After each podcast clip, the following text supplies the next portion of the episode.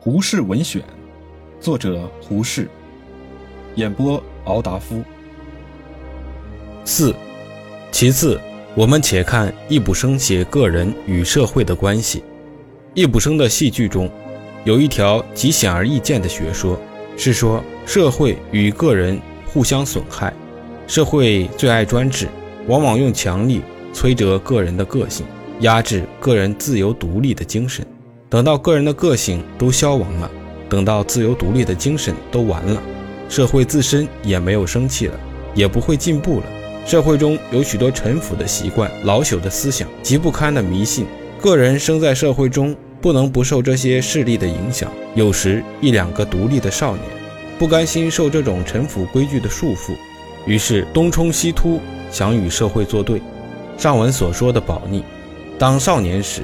也曾想和社会反抗，但是社会的权力很大，网罗很密，个人的能力有限，如何是社会的敌手？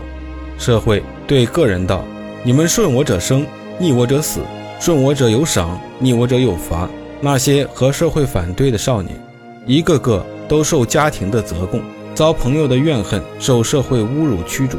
再看那些奉承社会意志的人，一个个的都升官发财，安富尊荣了。当此境地，不是顶天立地的好汉，绝不能坚持到底。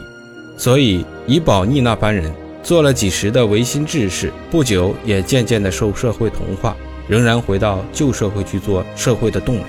社会如同一个大火炉，什么金银铜铁锡，进了炉子都要融化。易卜生有个戏叫做《燕》，写一个人捉到一只雁，把它养在楼上半阁中，每天给他一桶水，让他在水中打滚游戏。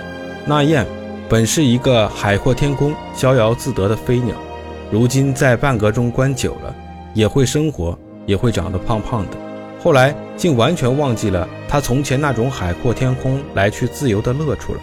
个人在社会中，就同这雁在人家半格上一般，起初未必满意，久而久之也就惯了，也渐渐地把黑暗世界当作安乐窝了。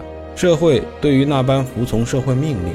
维持陈旧迷信、传播腐败思想的人，一个一个的都有重赏，有的发财了，有的升官了，有的享大名誉了。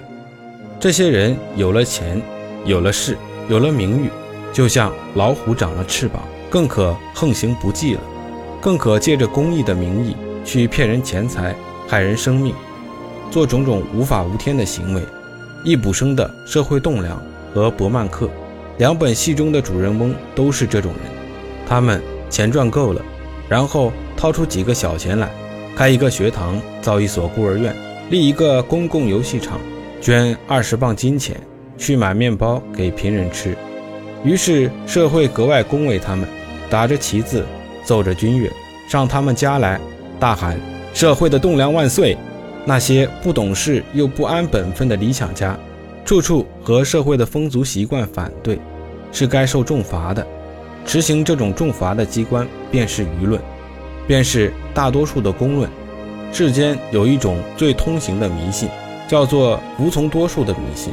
人都以为多数的公论总是不错的。易卜生绝对的不承认这种迷信。他说，多数党总在错的一边，少数党在不错的一边。一切维新革命都是少数人发起的。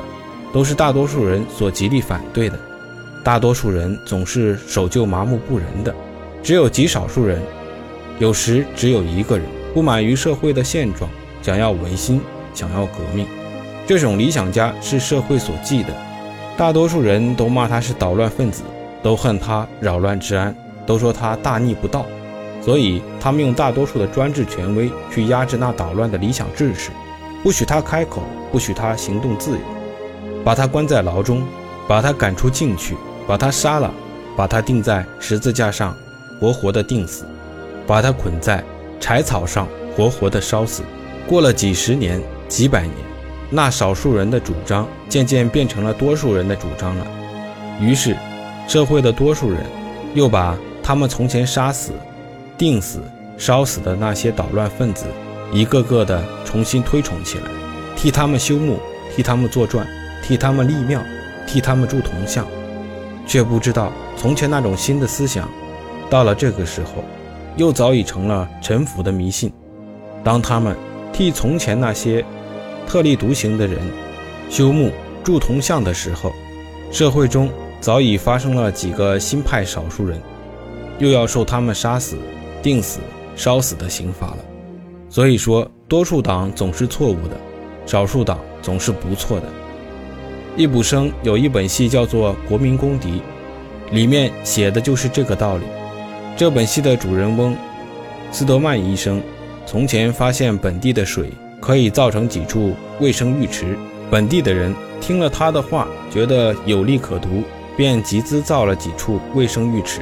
后来四方的人问了这浴池的名，纷纷来这里避暑养病。来的人多了，本地的商业市面渐渐兴旺发达。斯多曼医生便做起了浴池的医官。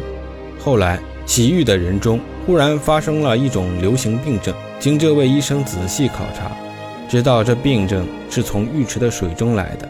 他便装了一瓶水去与大学的化学师请他化验。化验出来，继续知道浴池的水管安得太低了，上流的污秽停积在浴池中，发生了一种传染病的微生物，极有害于公众卫生。斯多曼医生得了这种科学证据，便做了一篇切切实实的报告，请浴池的董事会把浴池的水管重新改造，以免妨碍卫生。不料，改造浴池需要花费许多钱，又要把浴池封闭一两年。浴池一闭歇，本地的商务便要受到许多损失，所以本地的人全体用死力反对斯多曼医生的提议，他们宁可。听那些来避暑养病的人受毒病死，却不情愿受这种金钱的损失，所以他们用大多数的专制权威压制这说老实话的医生，不许他开口。他做了报告，本地的报馆都不肯登载，他要自己印刷，印刷局也不肯替他印。他要开会演说，全城的人都不把空场借给他做会场。后来好容易找到了一所会场，开了一个公民会议。会场上的人不但不听他的老实话，还把他赶下去，由全体一致表决，宣告斯多曼医生从此就是国民的公敌。他逃出会场，把裤子都撕破了，还被众人赶到他家，用石头治他，把窗户都打碎了。到了明天，本地政府革了他的官衣，本地商民发了传单，不许人请他看病。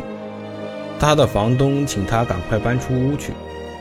他的女儿在学堂教书，也被校长辞退了。